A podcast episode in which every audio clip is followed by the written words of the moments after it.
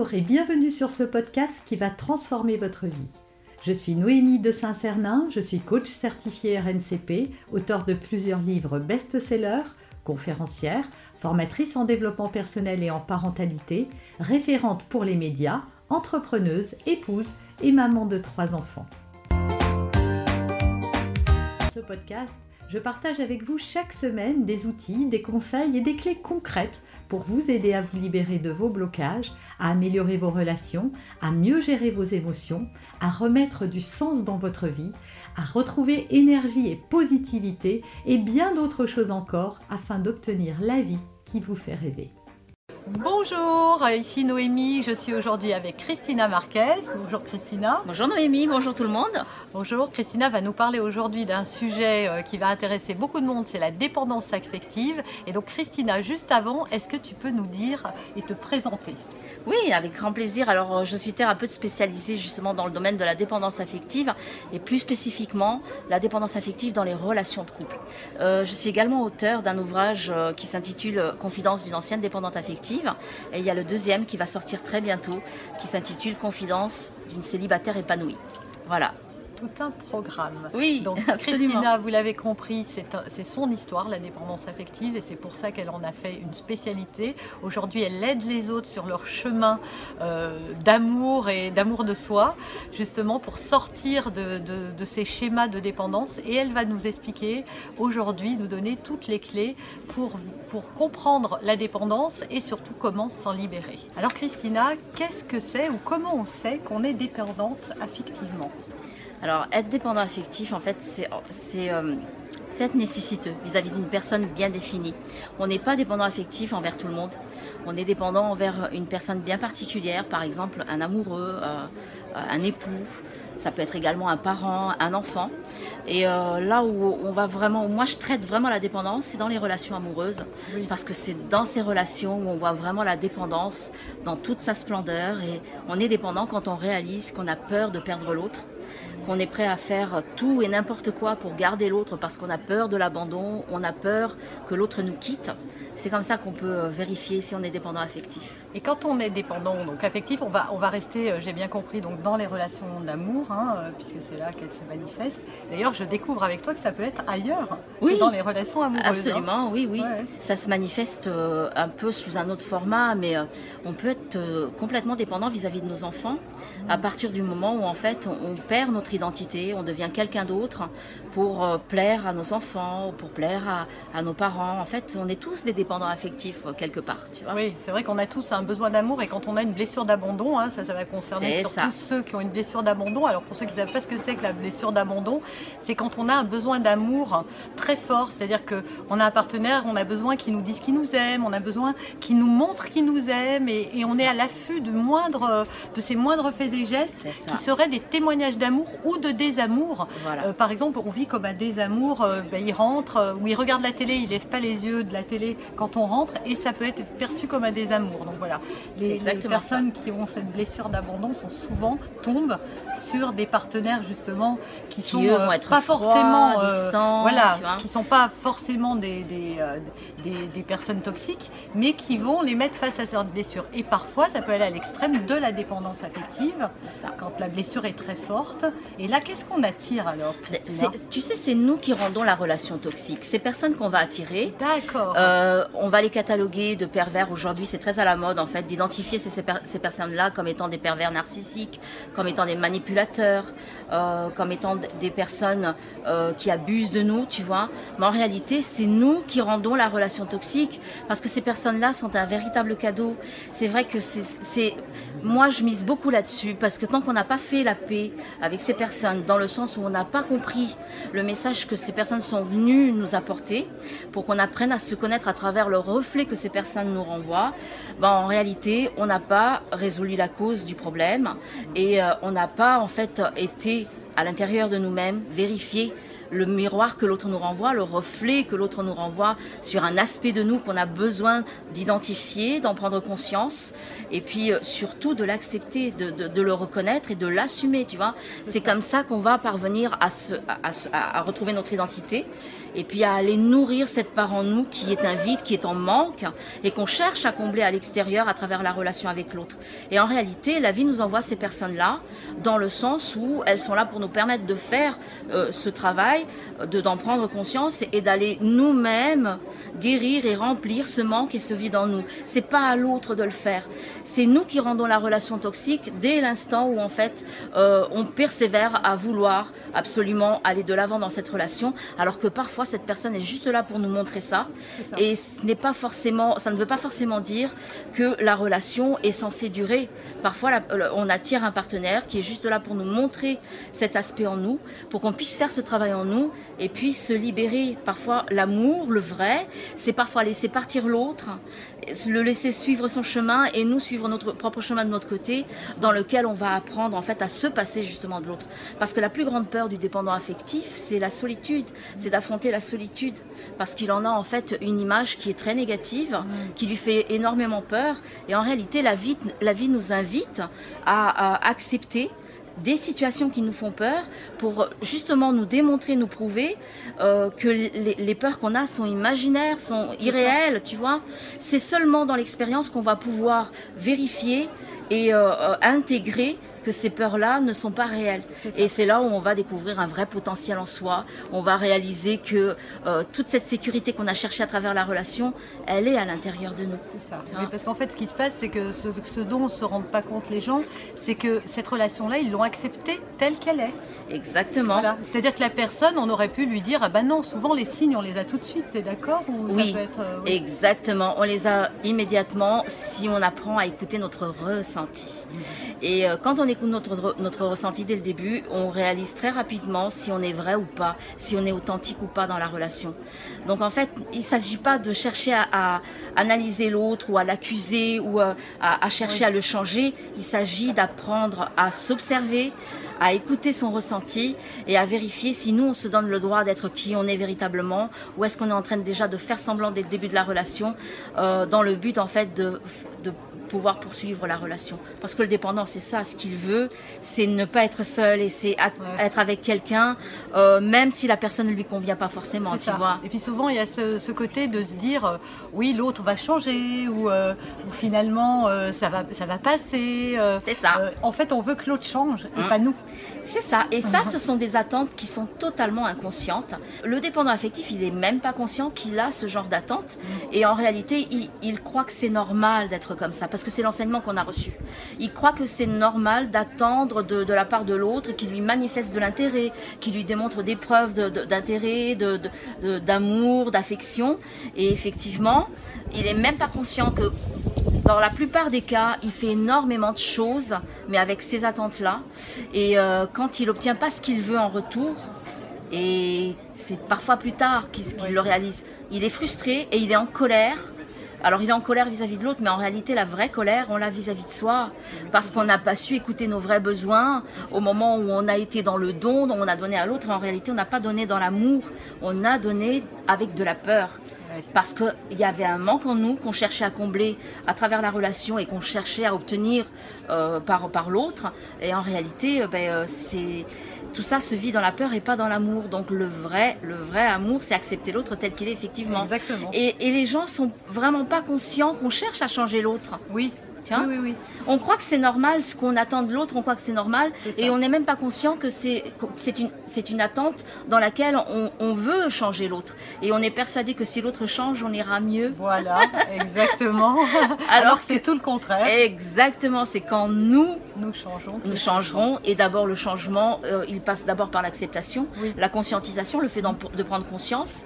Ensuite, le fait de reconnaître et d'assumer qui nous sommes dans le moment. C'est souvent dans le moment on ne veut pas l'accepter, on ne veut pas le voir. Pourquoi? Parce que c'est une part en nous qu'on a, on a identifiée comme, et on a considéré comme une part sombre. Mm. Et on ne veut pas accepter ces parts-là. C'est les fameuses ombres dont je parle assez eh, souvent. voilà. Mais souvent, ce qu'on ne voit pas aussi, c'est qu'on entretient aussi, euh, euh, parce que face à, face à soi, euh, quand on est dépendant de quelqu'un, on peut tomber par exemple sur un pervers narcissique, par exemple. Il y a des noms, hein, tu, m'en as dit. Oui, tout à fait. Mais, mais l'autre aussi, on, on auto-alimente son schéma en étant, en répondant à son, à son, à son schéma, lui. C'est-à-dire que tant qu'on se soumet, mais finalement, on entretient qui il est. Tant qu'on lui dit pas non, tant qu'on le quitte pas, on l'aide pas non plus. Tu as tout compris. C'est exactement ça. C'est pour ça que je dis que c'est nous qui entretenons la relation qu'on qualifie de toxique. et en réalité, souvent, alors je le dis souvent et ça choque énormément. Et, et eh dis-le, parce que moi je le dis souvent aussi. Quand on attire des personnalités qu'on juge de pervers, ces personnes viennent nous montrer à quel point nous sommes pervers envers nous-mêmes. Pourquoi est-ce qu'on est pervers envers soi-même? Justement, c'est ce que tu étais en train de dire, parce que tant qu'on cautionne l'attitude et le comportement de l'autre vis-à-vis de soi, bien on est, on est en train d'avoir une attitude perverse envers soi-même. Et effectivement, l'autre, euh, on ne on se rend ni service à soi, ni service à l'autre. Parce que l'autre, en, quelque sorte, on est en train de cautionner, donc de lui dire oui, tu peux continuer. Et donc, euh, euh, nous, on n'a pas appris parce qu'en réalité, on ne s'est pas positionné, on n'a pas répondu à nos besoins et on n'a pas affirmé ces besoins-là, et l'autre euh, en, ne prenant pas en fait, en fait l'initiative de dire stop à son attitude et à son comportement à notre égard, bah, qu'est-ce qu'il a appris?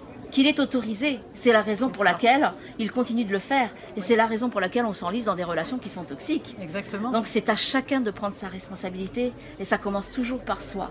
Si on veut changer la relation, c'est à nous de dire stop à un comportement euh, qui, qui, ne nous plaît pas, qui, qui, qui n'est pas empreint de, de, de respect vis-à-vis de soi. Le respect commence par soi. C'est à nous de montrer le respect qu'on veut obtenir et de l'imposer. Oui, parce que finalement, on voudrait que l'autre nous aime, mais c'est parce qu'on s'aime pas. Exactement. Parce que si on s'aimait, on est, on laisserait jamais quelqu'un nous traite de cette manière. Exactement, c'est tout à fait ça. Quelqu'un qui s'aime n'accepte pas un comportement bah, qui ne répond pas à nos besoins, qui, qui vient nous. Qui est respectueux. exactement. et, euh, qui vient nous réduire, qui vient nous, nous anéantir. On n'accepte pas ça. Donc, ça, c'est un acte de manque d'amour vis-à-vis de soi-même. Et ça, c'est très important parce qu'en fait, j'espère que vous avez bien saisi que, en fait, le, la personne que vous avez en face de vous, euh, c'est vous qui l'aidez à asseoir sa position parce que si vous n'acceptez pas, finalement, vous l'empêchez. Alors il y en a qui peuvent se dire, oui, mais si je fais ça, ça va être pire. Oui, alors on peut se dire ça et on peut se dire aussi si je fais ça, il va me quitter, il va trouver quelqu'un de mieux que moi. Oui. Tu vois alors c'est là où on se dévalorise énormément. Voilà, c'est là où on se dévalorise énormément en se comparant à d'autres personnes.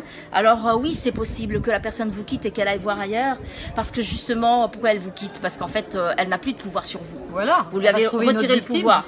Mais qu'est-ce que vous préférez Continuer à vivre ce genre de relation dans, la, dans, dans laquelle vous ne vous respectez pas vous-même, et puis le laisser effectivement suivre son chemin jusqu'à ce que lui comprenne et encore, on ne sait pas s'il va comprendre ou pas. Mais ça, ça ne, voilà, ça ne nous appartient pas. C'est à vous de faire les choix pour améliorer votre vie, améliorer votre bien-être. Et la vie des autres ne vous appartient pas. L'autre est venu juste dans votre vie pour vous permettre de prendre conscience de qui vous êtes et qui vous souhaitez devenir. Et c'est le travail qu'on a à faire, c'est celui-là. Et puis quand on se dit, euh, tu vois, euh, finalement il va rencontrer quelqu'un d'autre, mais oui, mais nous aussi. Exactement. on s'en fiche de lui finalement ce qu'il va devenir après. On n'a pas, c'est pas notre problème ce qu'il va devenir. Est-ce qu'il va euh, finalement, est-ce qu'on l'aura aidé à changer parce qu'on aura dit non? Et pas tant mieux. Si on, est une source d'inspiration, mais on n'a pas le pouvoir de l'amener à poser les actions. Non, mais peut-être lui qui après, ça va lui faire un, tellement un choc tel que la suivante, elle ne va pas vivre ça. Mais il faut jamais se dire ah ben mince, euh, à moi il n'a pas été comme ça, parce qu'en fait, il y a un plus beau cadeau sans doute qui nous attend. Oui, mais tant qu'on restera bloqué sur cette idée, ben on le, le rencontrera pas parce qu'on n'aura pas fermé une porte et donc l'autre s'ouvrira pas. Exactement. Et puis, on, récolte toujours le résultat de nos pensées, de nos croyances. Si vous restez figé sur cette croyance-là, sur l'idée qu'il va trouver, trouver mieux que vous, ça aussi, ça vient vous amener à travailler sur un aspect de vous qui est la dévalorisation vis-à-vis de vous. Vous ne pouvez pas connaître votre valeur tant que vous n'aurez pas fait un certain travail, un certain cheminement dans lequel vous allez découvrir votre valeur par votre propre accomplissement. Donc avant de rencontrer la personne qui va correspondre à ce que vous voulez, l'idéal là que vous avez créé, il va falloir l'incarner vous-même. Et ça, ça demande un certain cheminement où on va s'accomplir soi-même, devenir en fait la personne qu'on veut attirer. Ça. Et euh, euh, comment est-ce que vous pouvez vérifier si en fait vous avez fait le cheminement nécessaire? Ben, C'est toujours en, vérifiant par rapport aux personnes que vous attirez à vous, si justement vous êtes encore en réaction ou pas par rapport à cette personne. Est-ce qu'elle vous renvoie encore à un reflet qui vous déplaît? Parce que le reflet qui vous déplaît, ça représente encore la partie en vous ben, que vous n'avez pas encore réussi à transformer. Par conséquent, il y a encore ça à travailler, tu vois. Donc effectivement, ça nous permet toujours d'être en, cheminement dans le sens où on est, on est en train d'aller vers l'amour de soi. Et les relations, elles servent à ça, ah, ben, toujours à aller vers l'amour de soi. Et quand on va vers l'amour de soi, on le rayonne autour de nous. Et on est une source d'inspiration pour les autres. C'est ça. Voilà. Donc euh, pour conclure, Christina, euh, quelles sont les étapes finalement de la libération de la dépendance affective? D'abord, prendre conscience que euh, si on est en souffrance, on est responsable de ce qu'on est en train de vivre. C'est nous qui le créons, qu'on le veuille ou non. On l'a peut-être créé de manière inconsciente, oui, mais c'est nous qui, à travers nos blessures qui ont été engendrées dans l'enfance, bah, c'est nous qui créons cette souffrance-là. Donc il est nécessaire d'en prendre d'abord conscience, ensuite de faire un travail là-dessus. Il y a des personnes pour vous accompagner. Moi, je suis thérapeute, j'accompagne dans ce domaine-là. Il y a plein de personnes qui sont faites pour ça. Il faut vraiment vous, aller chercher les, personnes euh, professionnelles qui connaissent bien le sujet et qui peuvent vraiment vous aider à aller de l'avant si vous restez enlisé dans, ces étapes-là dans lesquelles vous n'arrivez pas à sortir. Donc, ça va vous permettre, en fait, après la prise de conscience, euh, de reconnaître votre souffrance, euh, de l'assumer, parce que c'est ça qui fait l'acceptation. Et rien que ces, ces trois étapes, on est déjà en train de se donner de l'amour. Bah on est déjà en train de se, nourrir. Exactement. Et ensuite, c'est toujours utiliser l'autre comme un cadeau dans le sens où il vient toujours nous montrer quel est l'aspect en nous qu'on n'accepte pas, parce que ce qu'on ce qu'on voit chez l'autre existe en nous, on ne pourrait pas le voir si ça n'existait pas en nous. Donc voir toujours la relation comme un cadeau. Et euh, donc euh, faire une étape de pardon peut-être à cette étape. Alors oui, d'abord la colère en fait. On va passer par l'étape de colère et se donner le droit de vivre cette, cette colère. Alors oui, on va, on va se rendre compte qu'on est en colère vis-à-vis de l'autre, mais en réalité, il y a une colère encore plus importante qui est vis-à-vis de soi. Eh on va réaliser, quand on, quand on va faire un vrai travail de thérapeutique, tu vois, on va réaliser qu'on est en colère vis-à-vis de soi. Un, parce qu'on a autorisé l'autre à abuser de nous, à nous blesser. Et si on est blessé, c'est pas parce que l'autre a cherché à nous blesser, c'est parce que il est venu toucher notre blessure et nous avons, nous avons cautionné ce comportement jusqu'à ce qu'on en prenne conscience. Et tant qu'on n'en prend pas conscience, on est impuissant en quelque sorte. Mais à partir du moment où on en prend conscience, on n'est plus impuissant. C'est juste un choix qu'on fait. Soit on continue, oui, soit voilà, soit on décide de faire un travail sur soi. Et la deuxième partie du pardon qu'on a à faire vis-à-vis de soi, c'est de se donner le droit d'être humain et d'avoir passé par des étapes où effectivement on en a voulu à l'autre. C'est normal, c'est naturel parce qu'on est des êtres humains. On est là pour vivre ces expériences-là. Une fois qu'effectivement on a évacué la colère, qu'on s'est donné le droit euh, de vivre la colère, on va pouvoir le faire ce pardon. Et c'est là où on se libère et on est prêt justement à aller se créer une vie pour soi et pas pour l'autre. Le dépendant affectif, il ne vit et il n'existe qu'à travers l'autre. Il a perdu son identité. Or, en tant qu'être humain, on est là pour retrouver notre identité et ça se fait à travers notre accomplissement, l'accomplissement de soi. Et c'est comme ça qu'on va nourrir ce bocal vide à l'intérieur de nous, ce manque-là qui, qui, nous a nourris depuis euh, tout ce temps, bah, on va commencer à le nourrir à partir de ça. Dès l'instant où on commence à intégrer ce travail-là, bah, c'est génial parce qu'en fait c'est un voyage sans fin, c'est vrai, mais plus on avance et plus euh, euh, on est enthousiasmé d'abord on, en devient même passionné par ce voyage qu'on est en train de découvrir, parce qu'on est en train de faire la plus belle découverte de notre vie, c'est l'apprentissage de soi. On est en train de se découvrir, on découvre des tas de choses, on croit qu'on se connaît, mais en réalité on ne se connaît pas. Non, on ne se connaît pas. Voilà, mm. et c'est là quand on commence à faire ce voyage à l'intérieur de soi, ça devient passionnant. Voilà. Voilà les étapes. Eh ben, merci beaucoup Christina. Avec grand plaisir. Merci à tous. J'espère que ces quelques pépites que Christina vous a partagées vous aideront justement à prendre du recul par rapport euh, à ça. Si vous vivez aujourd'hui dans une situation de dépendance ou que vous soyez vous-même quelqu'un qui exerçait la dépendance sur quelqu'un d'autre, parce que c'est dans les deux sens. Avez aimé cet épisode Abonnez-vous pour être informé de toutes mes futures publications. Laissez un avis 5 étoiles sur la plateforme que vous utilisez et un commentaire afin de m'aider à diffuser mes graines de conscience et de bienveillance à d'autres personnes. Vous pouvez aussi, si vous en avez envie, partager ce podcast à vos amis. Merci, merci d'avance pour votre soutien. Pour aller plus loin, vous pouvez me retrouver sur ma chaîne YouTube, mon site internet et mes réseaux sociaux. Ils portent mon nom, Noémie de Saint-Cernin. Et si vous souhaitez aller plus loin et vous faire accompagner, venez rejoindre mes programmes de coaching et mes accompagnements. Tout est indiqué sur mon site internet www.noémie-de-saint-cernin.com dans la rubrique Mes coachings et formations. Vous pourrez également télécharger gratuitement les coffrets cadeaux que j'ai spécialement concoctés pour vous. À très bientôt